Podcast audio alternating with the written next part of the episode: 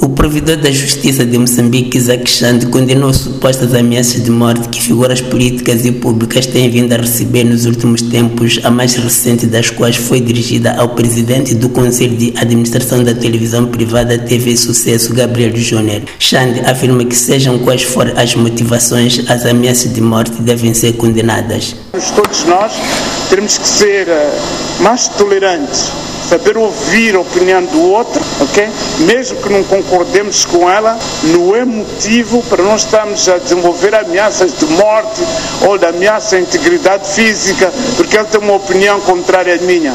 A democracia constrói-se com o envolvimento de todos com o pensamento de todos. Recentemente, o edil de Quilmane, Manuel da Araújo, disse ter recebido também ameaças de morte, alegando estarem relacionados com o processo eleitoral.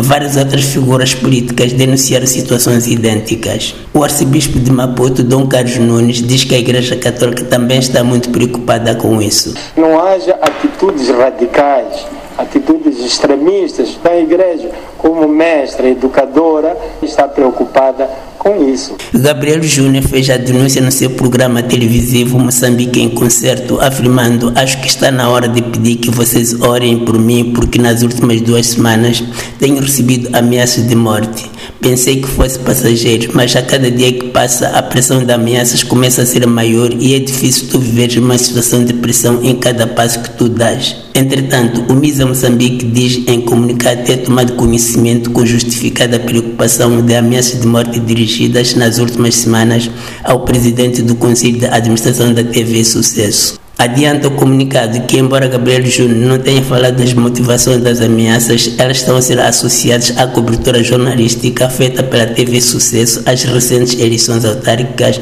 particularmente a partir da longa noite de votação a 11 de outubro, quando este órgão de comunicação social expôs várias irregularidades suscetíveis de consubstanciar fraude eleitoral. O MISA Moçambique condena este e quaisquer atos de ameaças e intimidação a profissionais ou gestores de comunicação social. Independentemente das motivações em causa, ameaças contra profissionais da comunicação social são graves atentados contra a liberdade de imprensa e de expressão, considera o MIS Moçambique. As autoridades governamentais moçambicanas ainda não se pronunciaram sobre o assunto. De Maputo para a Voz da América, Ramos Miguel.